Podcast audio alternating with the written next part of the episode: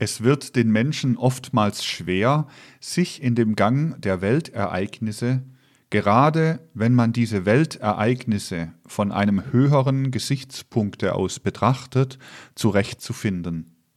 Der Mensch möchte so gerne nicht unbefangen auf die Wahrheit hinblicken, die gewisse Konflikte des Lebens ja erst in langen Zeiträumen oftmals löst.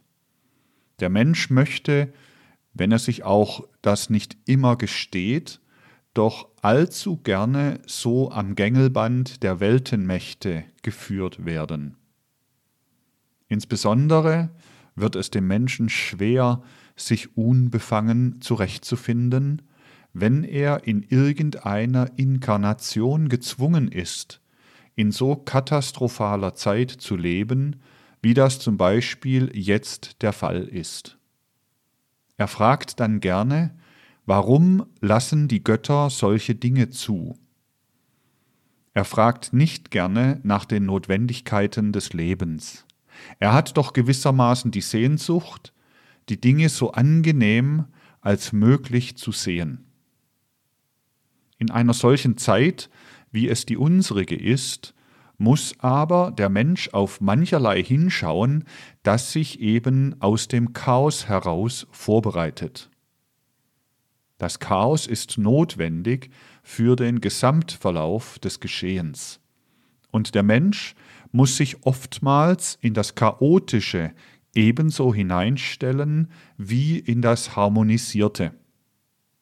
Insbesondere ist unser fünfter nachatlantischer Zeitraum ein solcher, der den Menschen viel des Chaotischen erleben lässt.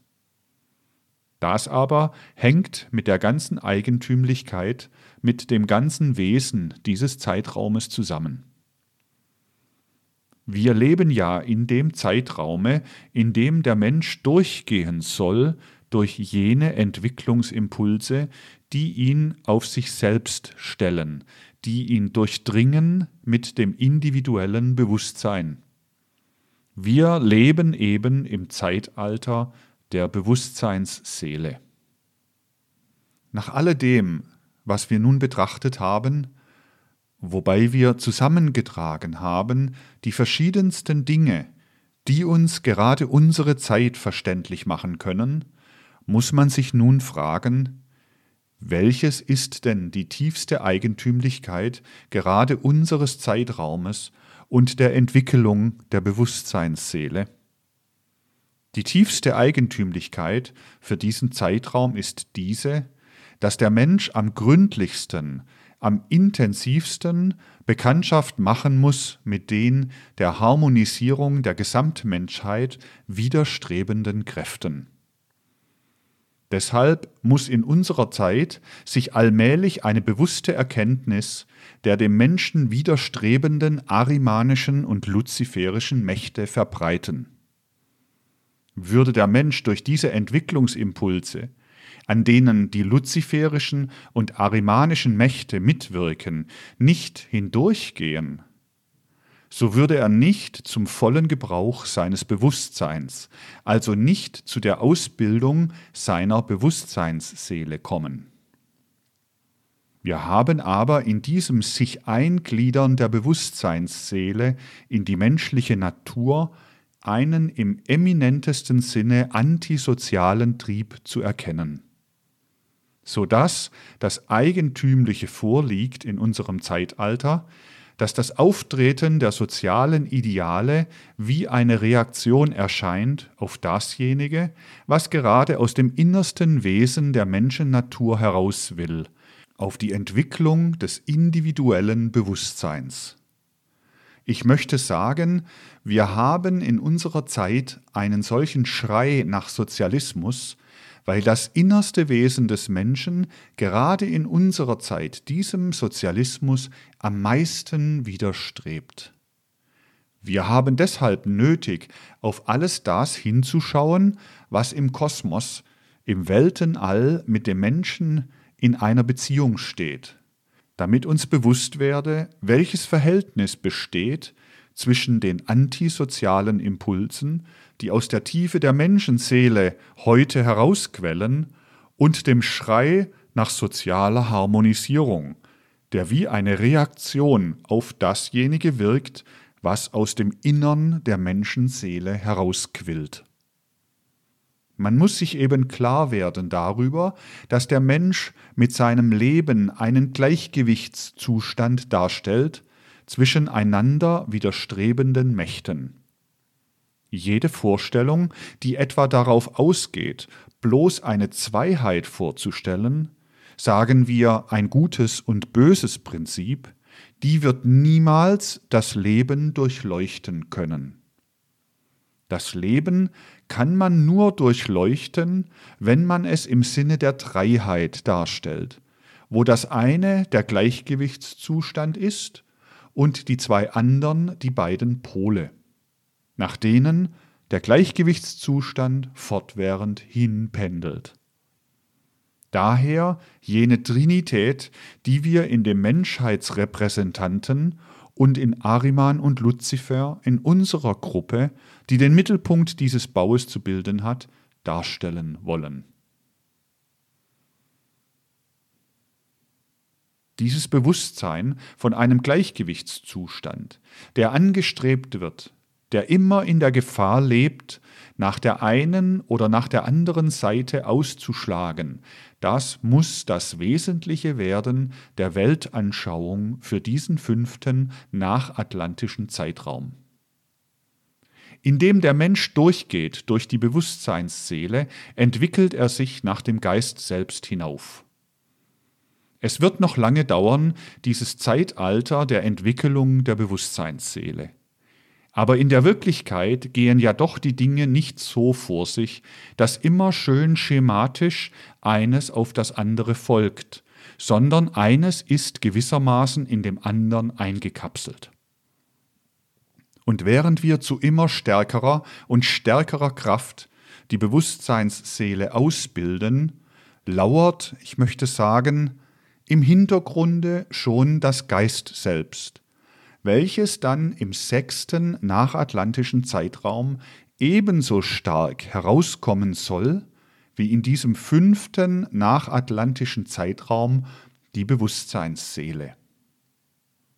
Ebenso stark wie die Bewusstseinsseele antisozial wirkt, indem sie sich entwickelt, wird das Geist selbst sozial wirken so dass man sagen kann, der Mensch entwickelt aus den innersten Impulsen seiner Seele heraus in dieser Epoche Antisoziales. Aber dahinter treibt ein geistig-soziales. Und dieses geistig-soziale, das dahinter treibt, das wird im Wesentlichen erscheinen, wenn das Licht des Geist Selbstes im sechsten nachatlantischen Zeitraum aufgehen wird.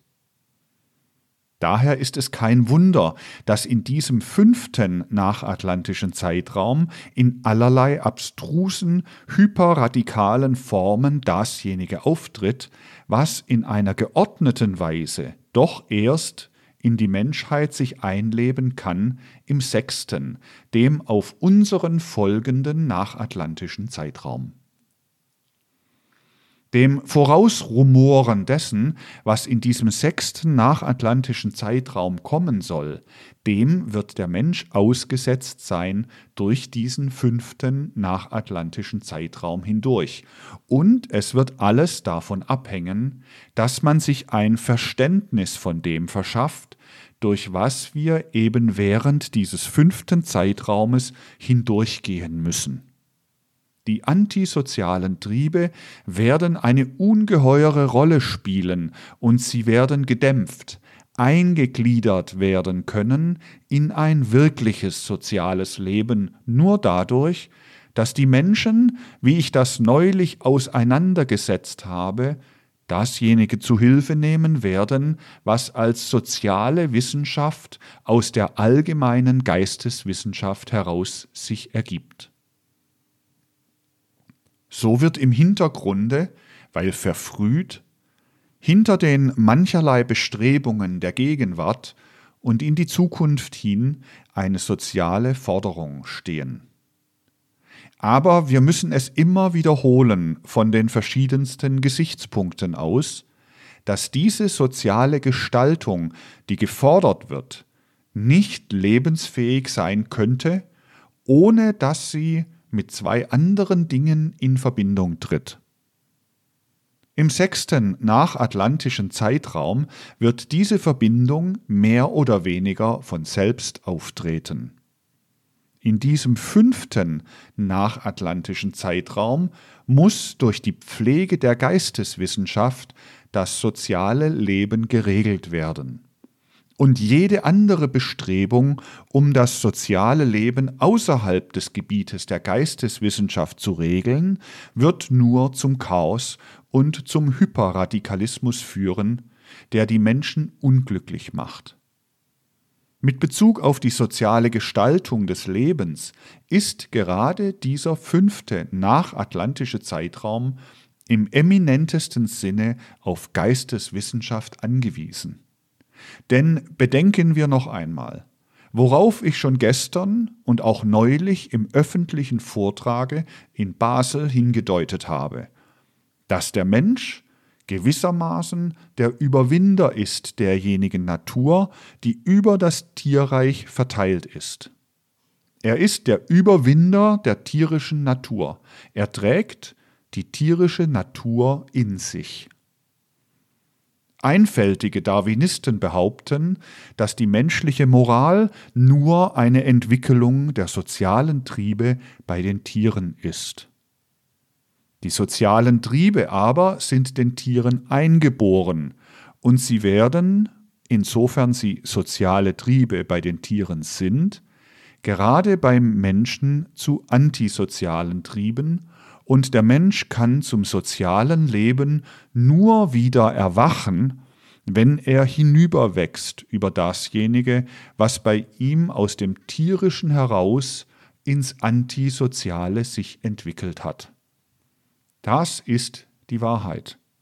Sodass, wenn wir uns den Menschen schematisch nach dieser Richtung vorstellen wollen, wir sagen können, der Mensch überwindet die Tierheit, er entwickelt sich über die Tierheit hinaus. Das, was im Tier Soziales ist, wird gerade beim Menschen antisozial. Aber der Mensch wächst in die Geistigkeit hinein und im Geistigen kann er sich wiederum das Soziale erringen.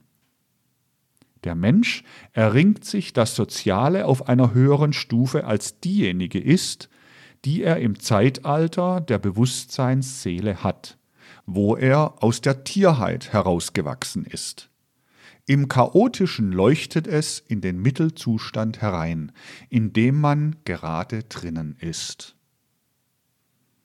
Nun sind zwei andere Ergänzungen notwendig.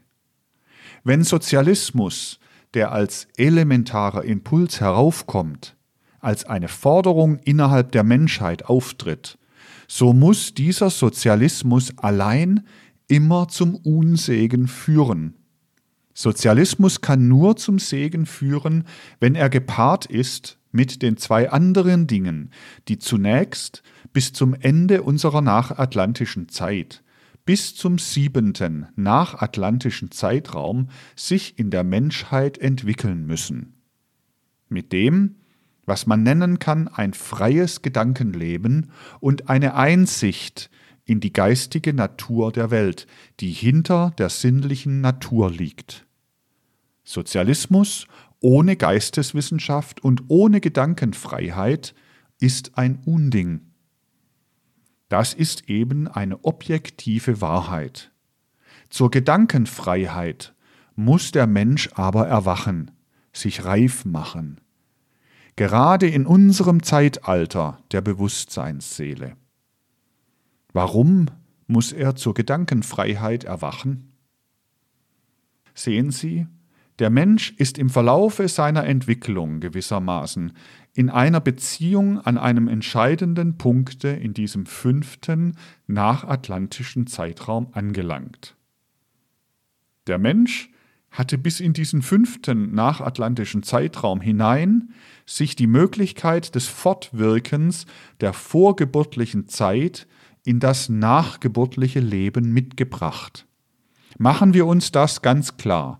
Bis in unseren Zeitraum herein trägt der Mensch Kräfte in sich, welche von ihm nicht im Laufe des Lebens erworben sind, sondern die er schon hatte, als er, wie man so sagt, das Licht der Welt erblickte, als er geboren wurde, die ihm eingeprägt wurden in der Embryonalzeit. Diese Kräfte, die der Mensch in der Embryonalzeit eingeprägt erhält und die dann das Leben hindurch fortwirken, hatte der Mensch bis in den vierten nachatlantischen Zeitraum herein. Und erst jetzt stehen wir vor der großen Krise in der Menschheitsentwicklung, dass diese Kräfte nicht mehr maßgebend sein können, dass sie nicht mehr so elementar wirksam sein können wie bisher. Mit anderen Worten, der Mensch wird in diesem fünften nachatlantischen Zeitraum viel mehr den Eindrücken des Lebens ausgeliefert sein, weil die den Eindrücken des Lebens widerstrebenden Kräfte, die vor der Geburt in der Embryonalzeit erworben werden, ihre Tragkraft verlieren. Das ist etwas ungeheuer Bedeutungsvolles, dass diese Kräfte ihre Tragkraft verlieren. Nur in Bezug auf eines war das Leben auch bisher schon so, dass der Mensch etwas erwerben konnte zwischen Geburt und Tod, also etwas, was ihm nicht während der Embryonalzeit eingeimpft war. Das war aber nur durch das Folgende möglich. Wir haben gestern eigentümliche Erscheinungen des Schlafes mit Bezug auf das soziale Leben auseinandergesetzt. Wenn der Mensch schläft, sind sein Ich und sein astralischer Leib außerhalb des physischen und des Ätherleibes. Es ist ein anderer Zusammenhang zwischen dem Ich und dem astralischen Leib einerseits und dem physischen Leib und dem Ätherleib andererseits im Schlafen vorhanden als im Wachen. Der Mensch verhält sich anders zu seinem physischen und Ätherleib, wenn er schläft. Nun besteht eine gewisse Ähnlichkeit zwischen unserem Schlafen und unserer Embryonalzeit. Ähnlichkeit, nicht Gleichheit. In einer gewissen Beziehung wird unser Leben, wenn wir einschlafen, bis zum Aufwachen ähnlich, nicht gleich, dem Leben, das wir führen von der Konzeption der Empfängnis oder eigentlich drei Wochen danach bis zur Geburt. Wenn wir als Kind im Mutterleib ruhen, so haben wir ein ähnliches Leben wie später, wenn wir schlafen. Den Unterschied macht nur ein ganz bedeutungsvolles, das ist das Atmen, das Atmen der äußeren Luft. Deshalb durfte ich nur sagen ähnlich, aber nicht gleich. Wir atmen nicht die äußere Luft, wenn wir im Mutterleibe ruhen. Wir werden aufgerufen zum Atmen der äußeren Luft, indem wir geboren werden. Dadurch ist wiederum dieses Leben im Schlafe verschieden von dem Embryonalleben. Nun halten Sie dieses fest. Indem der Mensch schläft, hat er in vieler Beziehung ein dem Embryonalleben ähnliches Leben. Nur wirkt herein etwas, was nur zwischen Geburt und Tod da sein kann, nicht im Embryonalleben. Es wirkt herein die Atmung. Dadurch, dass der Mensch die äußere Luft atmet, wird sein Organismus in einer gewissen Weise beeinflusst. Aber alles, was unseren Organismus beeinflusst, wirkt auf unsere sämtlichen Lebensäußerungen, auch auf unsere Seelenäußerungen. Wir verstehen anders die Welt, indem wir atmen, als wenn wir nicht atmen würden. Nun gab es ein Kulturelement in der Entwicklung der Menschheit, wir rühren an ein bedeutsames Geheimnis der Menschheitsentwicklung, indem wir dieses auseinandersetzen. Und das war das Alttestamentliche, welches besonders tief durchdrungen war bei seinen Eingeweihten von dieser Tatsache, dass der Mensch zwischen Geburt und Tod sich durch das Atmen unterscheidet von dem Embryonalleben, dem sonst sein schlafes Leben ähnlich ist. Auf diese innere Erkenntnis von der Natur des Atmens war aufgebaut das Verhältnis welches die alten jüdischen Eingeweihten, die hebräischen Eingeweihten des Alten Testamentes zu ihrem Jahwe-Gotte hatten. Der Jahwe-Gott offenbarte sich, das brauchen wir ja nur der Bibel zu entnehmen, seinem Volke. Welches war das Volk Jahwes? Dasjenige Volk, das eine besondere Beziehung hatte zu dieser Wahrheit vom Atmen, die ich eben ausgesprochen habe. Und damit hängt es zusammen, dass gerade dieses Volk als Offenbarung empfing, dass der Mensch Mensch wurde, indem ihm der lebendige Odem gegeben wurde. Aber man erlangt ein ganz besonderes Verständnis, wenn man auf diese Natur des menschlichen Atmens baut. Man erlangt das Verständnis für das abstrakte Gedankenleben, das im Alten Testament genannt wird, das Gesetzesleben, für die Aufnahme von abstrakten Gedanken. So sonderbar das heute dem materialistischen Denken klingt, wahr ist es doch. Durch den Atmungsprozess ist gerade die menschliche Abstraktionskraft wesentlich bedingt dass der Mensch abstrahieren kann, dass er abstrakte Gedanken fassen kann, in dem Sinne, wie ja auch die Gesetze abstrakte Gedanken sind, das hängt auch physiologisch mit seinem Atmungsprozess zusammen. Das Instrument des abstrakten Denkens ist ja das Gehirn. Dieses Gehirn ist in einem fortwährenden Rhythmus begriffen, der dem Atmungsrhythmus angemessen ist. Ich habe über dieses Verhältnis des Gehirnrhythmus zum Atmungsrhythmus auch hier schon sogar wiederholt gesprochen. Ich habe Ihnen auseinandergesetzt, wie das Gehirn im Gehirnwasser eingebettet ist wie das Gehirnwasser, wenn die Luft ausgeatmet wird, herunterfließt durch die Rückenmarkssäule und sich nach unten in die Bauchhöhle ergießt. Wie beim Einatmen wieder das Wasser zurückgedrängt wird, sodass ein fortwährendes Vibrieren stattfindet. Mit dem Ausatmen ein Sinken des Gehirnwassers, mit dem Einatmen ein Steigen des Gehirnwassers und ein Einbetten des Gehirnes im Gehirnwasser. Mit diesem Rhythmus des Atmungsprozesses hängt auch physiologisch das Abstraktionsvermögen des Menschen zusammen. Ein Volk, das ganz besonders baute auf den Atmungsprozess, war das Volk des Abstraktionsprozesses zugleich. Daher konnten die Eingeweihten, indem sie auf ihre Jahwe-Weise empfanden, ihrem Volke eine ganz besondere Offenbarung geben, weil diese Offenbarung ganz angepasst war dem abstrakten Denken. Das ist das Geheimnis der alttestamentlichen Offenbarung, dass der Mensch eine Weisheit empfangen hat, welche dem Abstraktionsvermögen, dem Vermögen des abstrakten Denkens angepasst war. Und Jahwe Weisheit ist dem abstrakten Denken angemessen. Im gewöhnlichen Bewusstseinszustande verschläft der Mensch diese Jahwe Weisheit. Die Jahwe Eingeweihten haben einfach bei ihrer Initiation das empfangen, was der Mensch durch das Atmen vom Einschlafen bis zum Aufwachen erlebt. Aus diesem Grunde wird von solchen, die halbe Wahrheiten lieben, sehr häufig Jahwe als diejenige Gottheit bezeichnet, die den Schlaf reguliert. Das ist auch der Fall.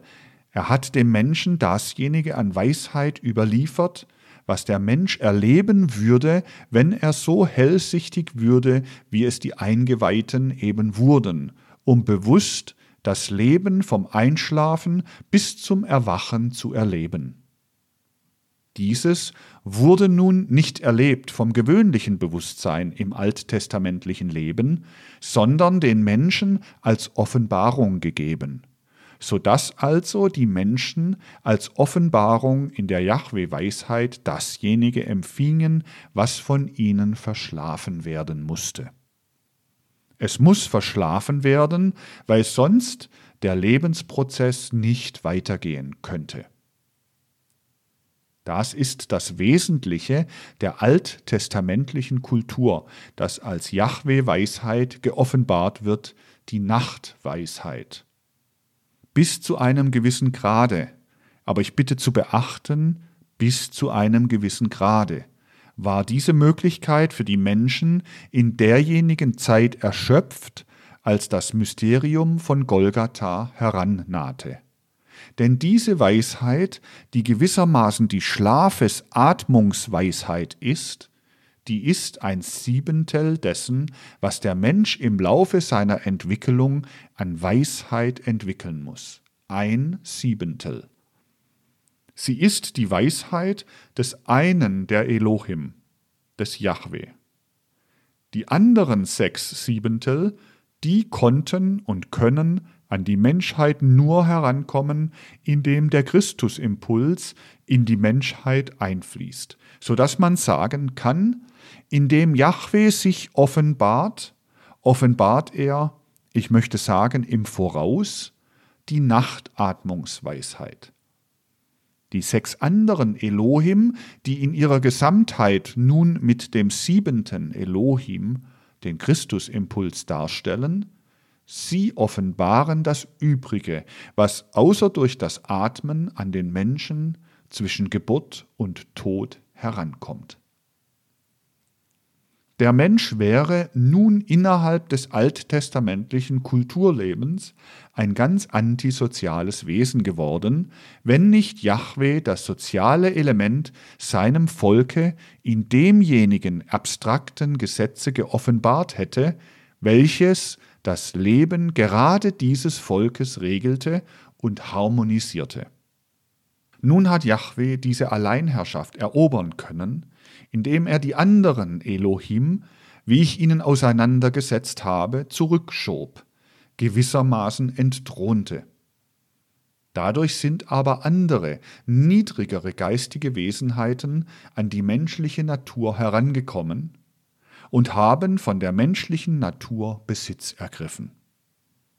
Der Mensch wurde diesen anderen Wesenheiten ausgesetzt, so dass wir während der alttestamentlichen Entwicklung zweierlei haben.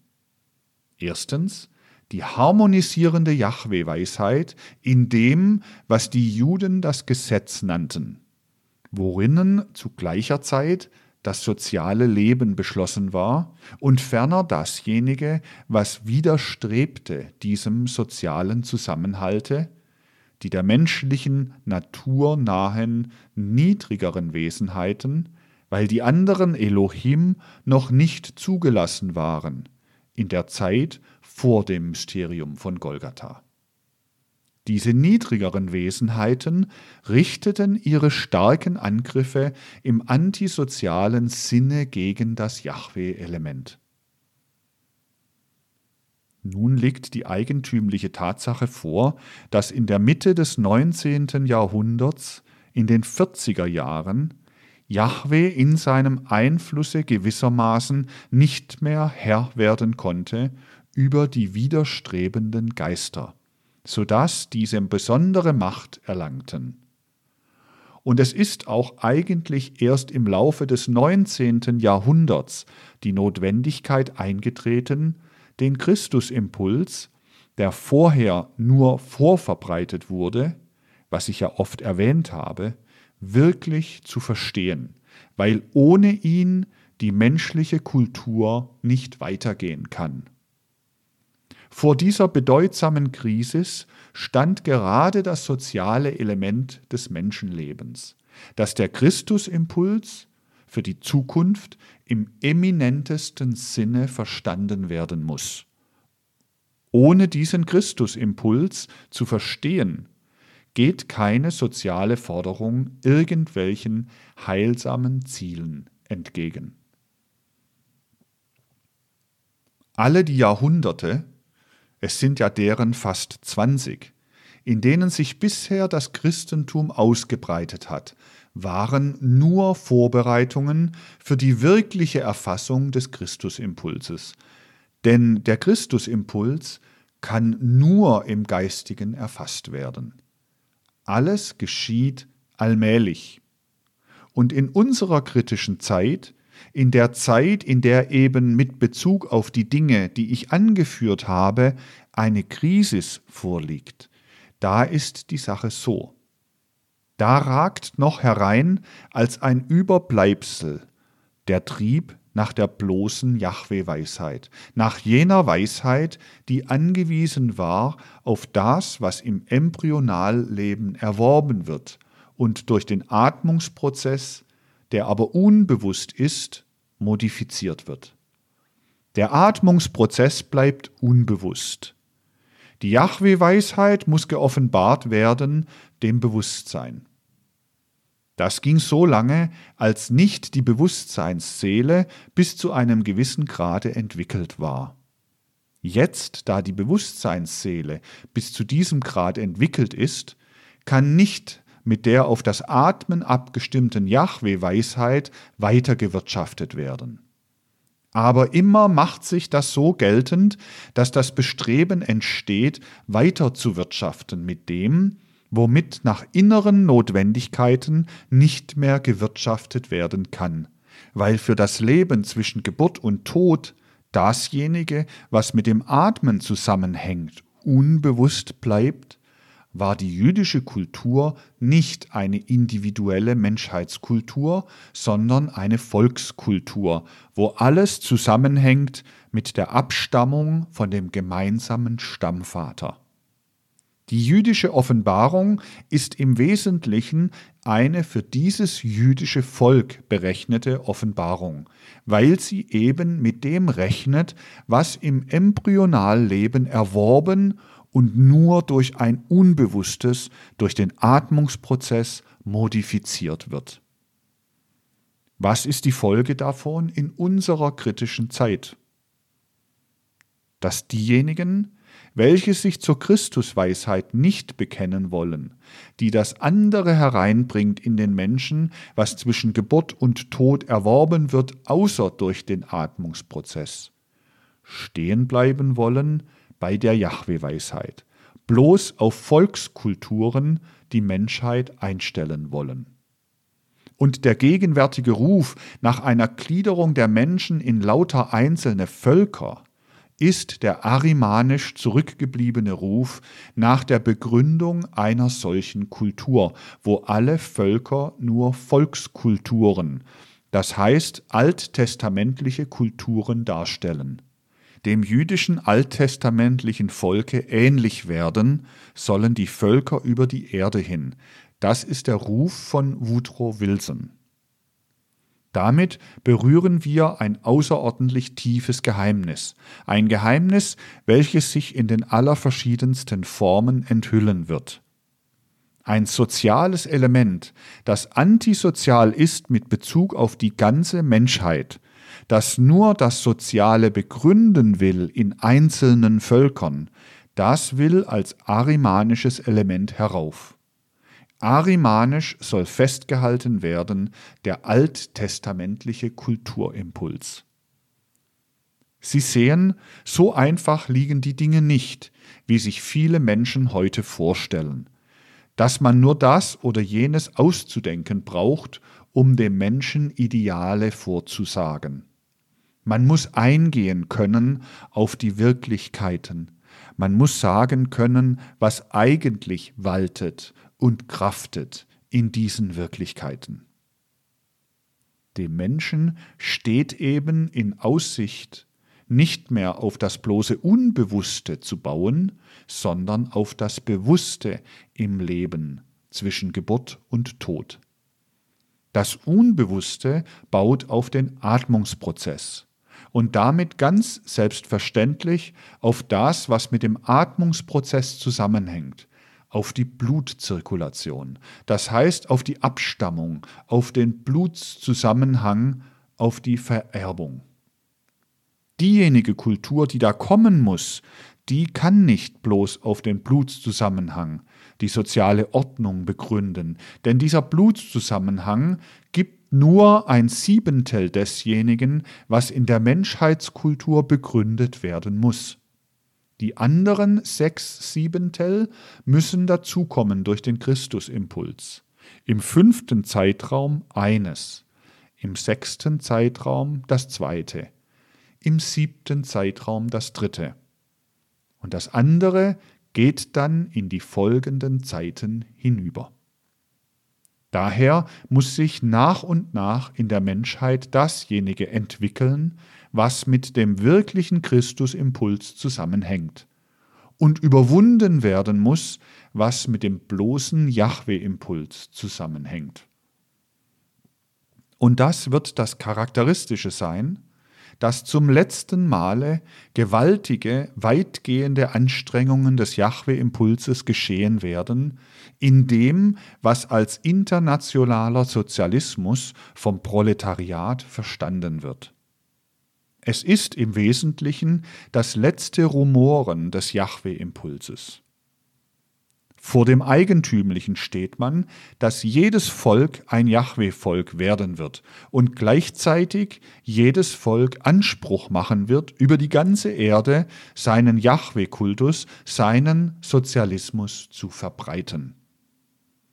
Das werden wiederum die zwei einander widerstrebenden Kräfte sein, zwischen denen das Gleichgewicht zu suchen ist.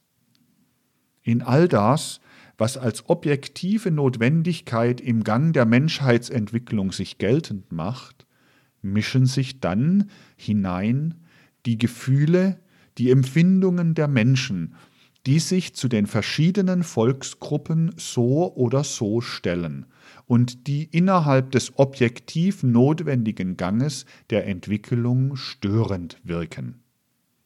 Durch die Jahwe-Weisheit ist das eine der sieben Tore zu Menschenverbindungen geöffnet. Ein zweites Tor wird geöffnet werden, wenn erkannt werden wird, dass dasjenige, was der Mensch jetzt als seine physische und seine ätherische Natur in sich trägt, im Verlaufe des Lebens krank wird. Natürlich ist damit nicht eine akute Krankheit gemeint, aber jetzt in unserem fünften Zeitraum bedeutet Leben ein langsames Erkranken. Das ist seit dem vierten Zeitraume der Fall. Es ist insbesondere so im fünften Zeitraume. Der Lebensprozess ist, wenn auch sukzessive und langsam, dasselbe wie eine akute Krankheit, nur dass diese einen schnellen Verlauf hat. Daher muss, wie man eine akute Krankheit durch einen spezifischen Heilungsprozess heilen muss, etwas eintreten in das menschliche Leben, welches gesund macht. Das natürliche Leben der Menschen vom fünften nachatlantischen Zeitraum an ist also eine Art fortwährenden, langsamen Erkrankens. Alle Erziehung alle Kultureinflüsse müssen darauf hinwirken, gesund zu machen.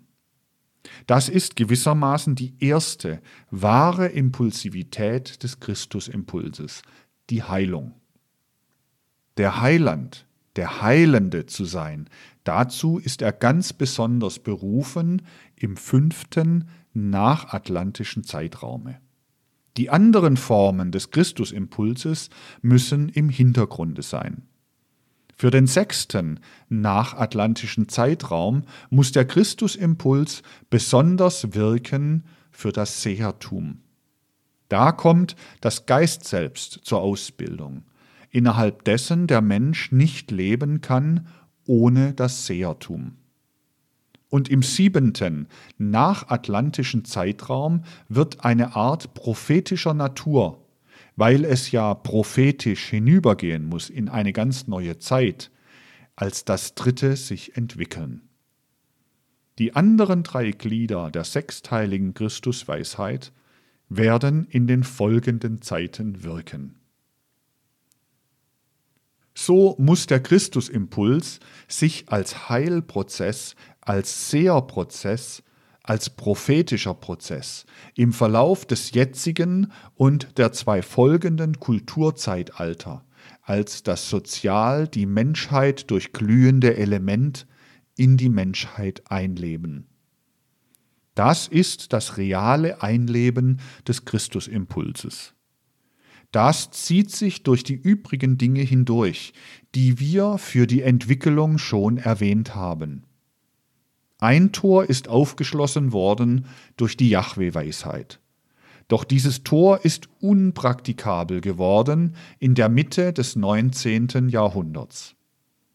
Wenn es allein durchschritten werden soll, so kann nichts anderes kommen, als dass gewissermaßen alle Völker ihrer Form nach hebräische Kulturen entwickeln. Andere Tore müssen geöffnet werden, das heißt, es muss die Initiationsweisheit, die durch ein zweites, ein drittes, ein viertes Tor bekannt wird, zu derjenigen Weisheit hinzutreten, die durch das Jahwe-Tor bekannt geworden ist. Nur so kann der Mensch in andere Zusammenhänge hineinwachsen, als in diejenigen, die durch die Bluts, das heißt durch die Atmungsbande geregelt sind. Und das wird in der Zukunft von besonderer Wichtigkeit für ihn sein. Das ist wiederum das Kritische unserer Zeit, dass die Menschen sich arimanisch aus alten Zeiten eine Regelung der Weltenordnung nach Blutsbanden bewahren wollen, dass aber eine innere Notwendigkeit über diese Blutsbande hinausstrebt. In der Zukunft kann nicht das sozial Regelnde von dem ausgehen, was in irgendeiner Weise verwandt ist, sondern in der Zukunft wird nur das gelten, was in freier Entschließung die Seele selbst als das Regelnde der sozialen Ordnung erleben kann. Gewissermaßen wird eine innere Notwendigkeit die Menschen so leiten, dass alles das, was in die soziale Ordnung durch die bloßen Blutsbande hineinragt, ausgemerzt wird. Alle diese Dinge treten eben zuerst tumultuarisch in die Erscheinung. In unserem Zeitalter wird sich entwickeln müssen Geisterkenntnis und Gedankenfreiheit, namentlich Gedankenfreiheit in religiösen Dingen. Geisteswissenschaft muss sich entwickeln aus dem Grunde, weil der Mensch zum Menschen in ein Verhältnis treten muss. Aber der Mensch ist Geist. Man kann zum Menschen nur in ein Verhältnis treten, wenn man vom Geiste ausgeht. Das frühere Verhältnis, in das die Menschen getreten sind, ging von dem unbewussten, im Blute vibrierenden Geiste aus, im Sinne der Jahwe-Weisheit, die aber nur zur Abstraktion führt. Das nächste, zu dem der Mensch geführt werden muss, das muss etwas sein, was im Seelischen erfasst wird. In der Bildlichkeit aus Atavismus heraus hatten die heidnischen Völker in alten Kulturformen die Mythen. Das jüdische Volk hatte seine Abstraktionen, nicht Mythen, sondern Abstraktionen, das Gesetz. Das hat sich fortgesetzt. Das war das erste Heraufheben des Menschen in die Vorstellungskraft, in die Denkkraft.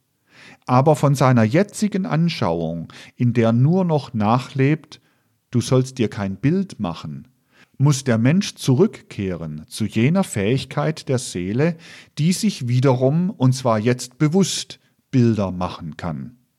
Denn nur in Bildern, in Imaginationen wird in Zukunft in richtiger Weise auch das soziale Leben aufgestellt werden. In Abstraktionen konnte das soziale Leben nur völkisch geregelt werden, und das eminenteste völkische Regeln in sozialer Beziehung war das Alttestamentliche. Das nächste Regeln des sozialen Lebens wird abhängen von der Fähigkeit, in bewusster Weise dieselbe Kraft auszuüben, die in der mythenbildenden Eigenschaft des Menschen unbewusst oder halbbewusst, atavistisch lag. Die Menschen würden sich ganz mit antisozialen Trieben anfüllen, wenn sie dabei stehen bleiben wollten, bloße abstrakte Gesetze zu verbreiten. Die Menschen müssen durch ihre Weltanschauung zur Bildlichkeit kommen. Dann wird aus dieser bewussten Mythosbildung auch die Möglichkeit erstehen, dass im Verkehr von Mensch zu Mensch das Soziale sich ausbildet. Sie können sich ein Bild anschauen, wie die Gruppe es ist. Der Menschheitsrepräsentant, Luzifer, Ariman. Da haben sie erst dasjenige vor sich, was im ganzen Menschen wirkt, denn der Mensch ist der Gleichgewichtszustand zwischen dem Luziferischen und dem Arimanischen. Durchdringen sie sich im Leben mit dem Impuls, jedem Menschen so gegenüberzutreten, dass sie diese Trinität in ihm sehen, konkret in ihm sehen, dann fangen sie an, ihn zu verstehen. Und das ist eine wesentliche Kraft, die sich in diesem fünften nachatlantischen Zeitraum entwickeln will, dass wir nicht mehr so aneinander vorbeigehen wie ein Gespenst an dem anderen, so dass wir uns kein Bild voneinander machen, sondern nur aus unseren abstrakten Begriffen den anderen Menschen definieren. Etwas anderes tun wir nämlich jetzt nicht. Wir gehen aneinander vorbei wie Gespenster. Das eine Gespenst macht sich die Vorstellung, das ist ein netter Kerl. Das andere, das ist ein weniger netter Kerl. Das ist ein böser Mensch. Das ist ein guter Mensch. Lauter solche abstrakte Begriffe. Wir haben in dem Verkehr von Mensch zu Mensch nichts anderes als ein Bündel abstrakter Begriffe.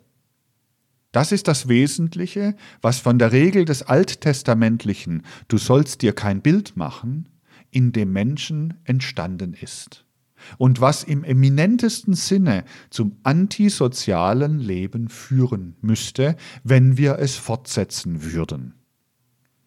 Was aus dem Innersten des Menschen herausstrahlt, was sich verwirklichen will, ist, dass wenn ein Mensch dem anderen gegenübertritt, gewissermaßen aus dem anderen Mensch ein Bild herausquillt, ein Bild jener besonderen Art des Gleichgewichtszustandes, den individuell jeder Mensch ausdrückt. Dazu gehört allerdings jenes erhöhte Interesse, welches ich Ihnen als die Grundlage des sozialen Lebens öfter geschildert habe, jenes erhöhte Interesse, das der Mensch am anderen Menschen nehmen soll. Wir haben heute noch kein intensives Interesse am anderen Menschen. Daher kritisieren wir ihn, daher beurteilen wir ihn, daher machen wir uns Urteile nach Sympathien und Antipathien, nicht nach dem objektiven Bilde, das uns aus dem anderen Menschen entgegenspringt. Diese Fähigkeit, dass wir gewissermaßen mystisch angeregt werden, indem wir dem anderen Menschen gegenübertreten, diese Fähigkeit will sich verwirklichen. Und sie wird als ein besonderer sozialer Trieb in das Leben eintreten. Auf der einen Seite strebt die Bewusstseinsseele danach, antisozial zur vollen Geltung zu kommen in diesem fünften nachatlantischen Zeitraum. Auf der anderen Seite strebt etwas anderes aus dem Innern des Menschen hervor, sich Bilder zu machen von den Menschen, mit denen wir leben, die uns begegnen im Leben. Soziale Triebe, soziale Impulse, diese Dinge liegen eben viel tiefer, als man gewöhnlich meint, wenn man von sozialem und antisozialem spricht. Nun kann in ihnen die Frage auftauchen, wodurch gewinnen wir allmählich die Fähigkeit, dass uns das Bild des Menschen entgegenspringt. Wir müssen uns diese Fähigkeit im Leben aneignen. Yahweh-Fähigkeiten sind uns mit der Geburt gegeben, die entwickeln wir im Embryonalleben. Die spätere Kultur wird es dem Menschen nicht so bequem machen. Er muss dasjenige, was er als Fähigkeiten darleben soll, im Laufe des Lebens auch entwickeln. In die Erziehung müssen viel konkretere, viel bestimmtere Maximen eintreten als diejenigen, die heute so verworren in der Pädagogik geltend gemacht werden. Vor allen Dingen muss der Trieb in den Menschen eingepflanzt werden, öfter in seinem Leben zurückzuschauen, aber in der rechten Weise. Was der Mensch als Erinnerungen früherer Erlebnisse oftmals entwickelt, hat ja heute meistens noch einen sehr selbstischen Charakter. Sieht man mehr selbstlos zurück auf das, was man in Kindheit, Jugendzeit und so weiter erlebt hat, je nach dem Alter, das man erreicht hat, dann tauchen wie aus grauer Geistestiefe verschiedene Menschen auf, die nach den verschiedensten Verhältnissen hin an unserem Leben Anteil gehabt haben. Schauen Sie zurück, meine lieben Freunde, in den Verlauf Ihres Lebens, weniger in sich selbst verschlossen und auf das hin, was Sie gerade an Ihrer eigenen werten Person interessiert, sondern vielmehr nach denjenigen Gestalten, die an sie herangetreten sind, sie erziehend, sich mit ihnen befreundend, sie fördernd, ihnen vielleicht auch schadend, manchmal in sehr nützlicher Weise schadend. An dem, was da aus grauer Geistestiefe aufsteigt, was zu uns herankommt, wird ihnen eines aufgehen wie wenig der Mensch im Grunde genommen Veranlassung dazu hat, sich selber zuzuschreiben, was er geworden ist. Oftmals hängt etwas Wichtiges, das in uns ist, damit zusammen, dass uns in einem gewissen Zeitalter der oder jener Mensch begegnet ist und vielleicht ohne sein eigenes Wissen oder auch sehr mit seinem eigenen Wissen uns auf dieses oder jenes aufmerksam gemacht hat.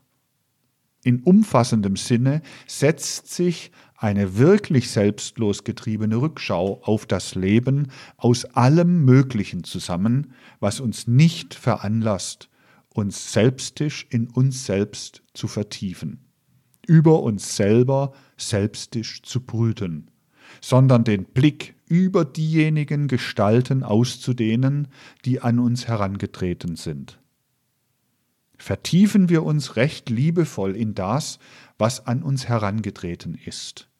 Wir werden oftmals sehen, dass dasjenige, was uns antipathisch in einem bestimmten Zeitraume berührt hat, wenn nur genügend Zeit hinterher vergangen ist, uns nicht mehr so antipathisch berührt, weil wir einen inneren Zusammenhang sehen. Dass wir auch einmal von diesem oder jenem Menschen antipathisch berührt werden mussten, konnte uns vielleicht ganz nützlich sein. Wir gewinnen manchmal mehr von dem, was uns ein Mensch antut, als von dem, worinnen uns ein Mensch fördert. Es würde dem Menschen viel nützen, wenn er solche selbstlose Rückschau auf das Leben öfter hielte, wenn er das Leben durchdrängen würde von der aus dieser Selbstschau quellenden Überzeugung. Wie wenig habe ich eigentlich Veranlassung, mich mit mir selbst zu beschäftigen?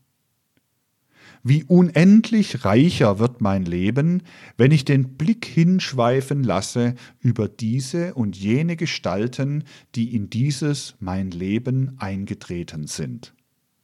Dann lösen wir uns gewissermaßen von uns selber los, wenn wir solche selbstlose Rückschau halten. Dann kommen wir von dem furchtbaren Übel unserer Zeit, das so viele Menschen befällt, von dem Brüten über uns selbst hinweg. Und das ist so unendlich notwendig, dass wir von dem Brüten über uns selber loskommen. Wer nur einmal ergriffen ist von solcher Selbstschau, wie ich sie jetzt geschildert habe, der wird sich selber viel zu uninteressant, als dass er über sein eigenes Leben allzu viel brüten möchte. Unendliches Licht breitet sich über dieses unser Leben aus, wenn wir es bestrahlt sehen von demjenigen, was aus grauer Geistestiefe in dieses Leben eintritt.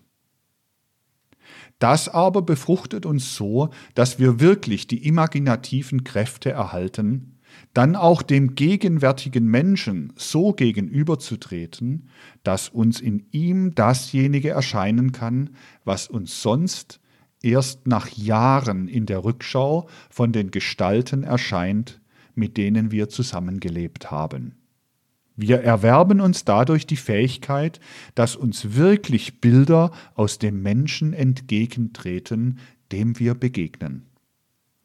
Nicht so sehr hängt die Pflege des sozialen Lebens, die früher eigentlich nur aus den Blutsbanden hervorging, mit irgendwelchen sozialistischen Programmen zusammen, sondern damit hängt sie zusammen, dass der Mensch ein spirituell soziales Wesen wird. Das wird er aber dadurch, dass er die tieferen Kräfte auf die geschilderte Weise in sich erweckt, welche in ihm das bildhafte Vorstellung des anderen Menschen anregen. Sonst werden wir immer antisoziale Wesen bleiben, welche sich nur nach Sympathien und Antipathien dem Menschen, mit dem sie zusammenleben sollen, nähern können und sich ihm nicht nähern können nach dem Bilde, das aus jedem hervorquillen kann, wenn wir nur selbst die Bilderkräfte im Verkehr mit den Menschen entwickeln. Gerade im sozialen Menschenleben muss die Maxime auftreten, du sollst dir ein Bild von deinem Mitmenschen machen. Dann aber, wenn wir uns ein Bild von unserem Mitmenschen machen, dann bereichern wir unser Seelenleben. Dann übergeben wir mit jeder menschlichen Bekanntschaft unserem inneren Seelenleben einen Schatz. Dann leben wir nicht mehr der A da, der B da, der C da, sondern dann leben der A, B und C in den D, der A, B, D in dem C, der C, D, E in dem A und so weiter. Wir gewinnen die Möglichkeit, dass in uns die anderen Menschen leben. Aber das muss erworben werden. Das ist etwas, was uns nicht angeboren wird. Und würden wir fortfahren, nur diejenigen Eigenschaften zu pflegen, die uns angeboren sind, so würden wir nur bei einer Blutskultur bleiben, nicht bei einer Kultur, die im wahren Sinne des Wortes von der menschlichen Brüderlichkeit sprechen kann. Denn von der menschlichen Brüderlichkeit, die zunächst nur wie ein abstraktes Wort aufgetreten ist, können wir nur dann sprechen, wenn wir den anderen Menschen in uns tragen wie uns selber. Wenn wir uns ein Bild von dem anderen machen, das als Schatz unserer Seele eingepflanzt wird, dann tragen wir auf seelischem Gebiete etwas von ihm herum, wie wir von dem leiblichen Bruder etwas herumtragen durch das Blut. An die Stelle der bloßen Blutsverwandtschaft muss auf diese konkrete Weise die Wahlverwandtschaft treten als die Grundlage des sozialen Lebens. Das ist etwas, was sich wirklich entwickeln muss. Von dem menschlichen Willen muss es abhängen wie die Brüderlichkeit unter den Menschen erwacht.